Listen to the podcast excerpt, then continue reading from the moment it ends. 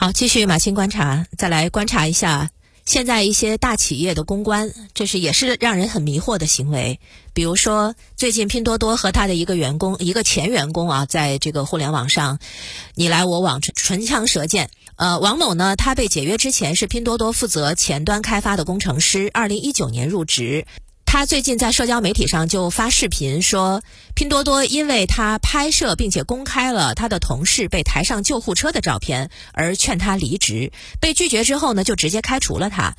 十一号，上海拼多多公司声明说，他之所以开除这个前员工呢，是因为这个员工在陌陌社区发表了显著恶意的极端言论，违反了员工的行为规范。搜狐上的一篇评论就说，拼多多的这个解约以及他的声明，究竟能不能够让舆论平息？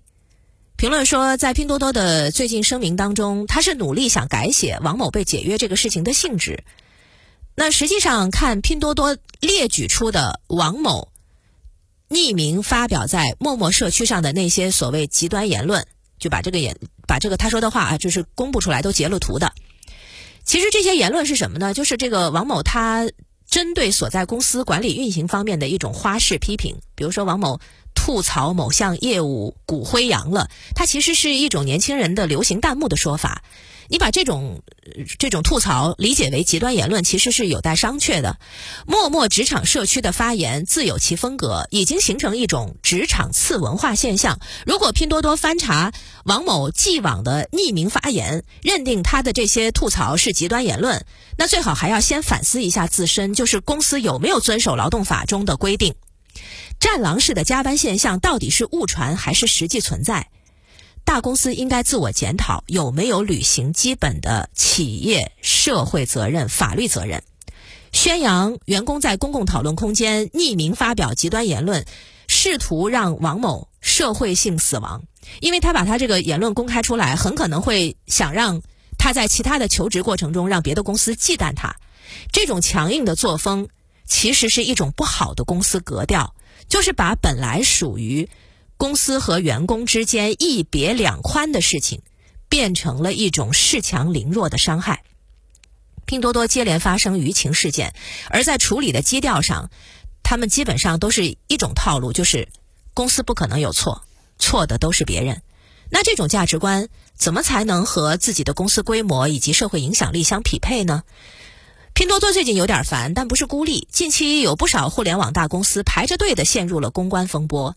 本应该和员工共进退、增加社会福祉的科技大公司，为什么会屡屡让人感到失望呢？观点交锋，荟萃不同。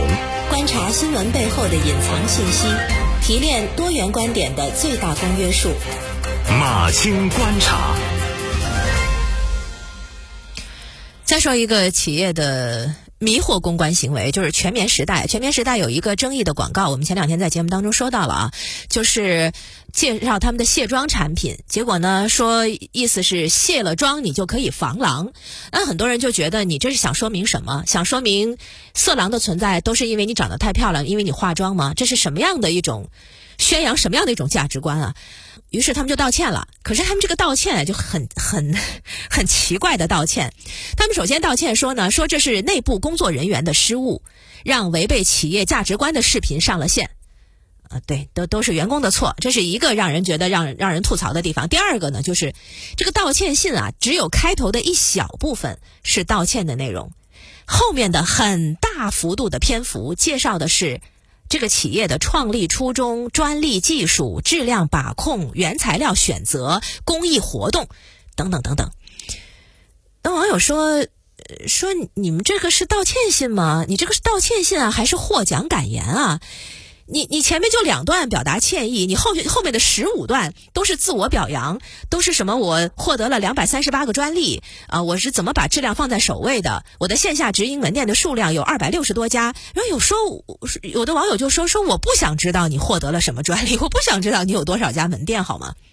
然后有网友说，看开头以为是他要向我们道歉，看后面我才发现是我们要向他道歉。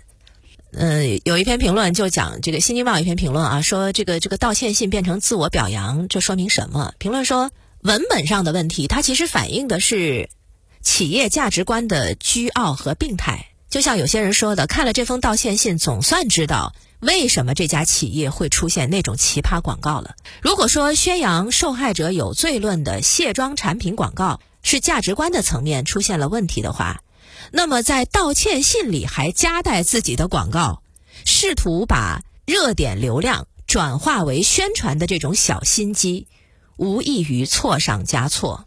这种公关其实是显示出你毫无诚意。这种公关是负分，足以入选失败公关的经典案例。但是这个教训它指向的不是公关，因为公关是可以讲技术的，它指向的是企业的价值观层面。真正的有价值的公关是真诚的公关，是你要认识到自身的问题，然后你拾起对消费者的尊重，真正的把消费者放在心里，你就不会出现那种广告。以及不会出现这种凡尔赛体式的致歉信，不够真诚的公关会被人一眼戳穿。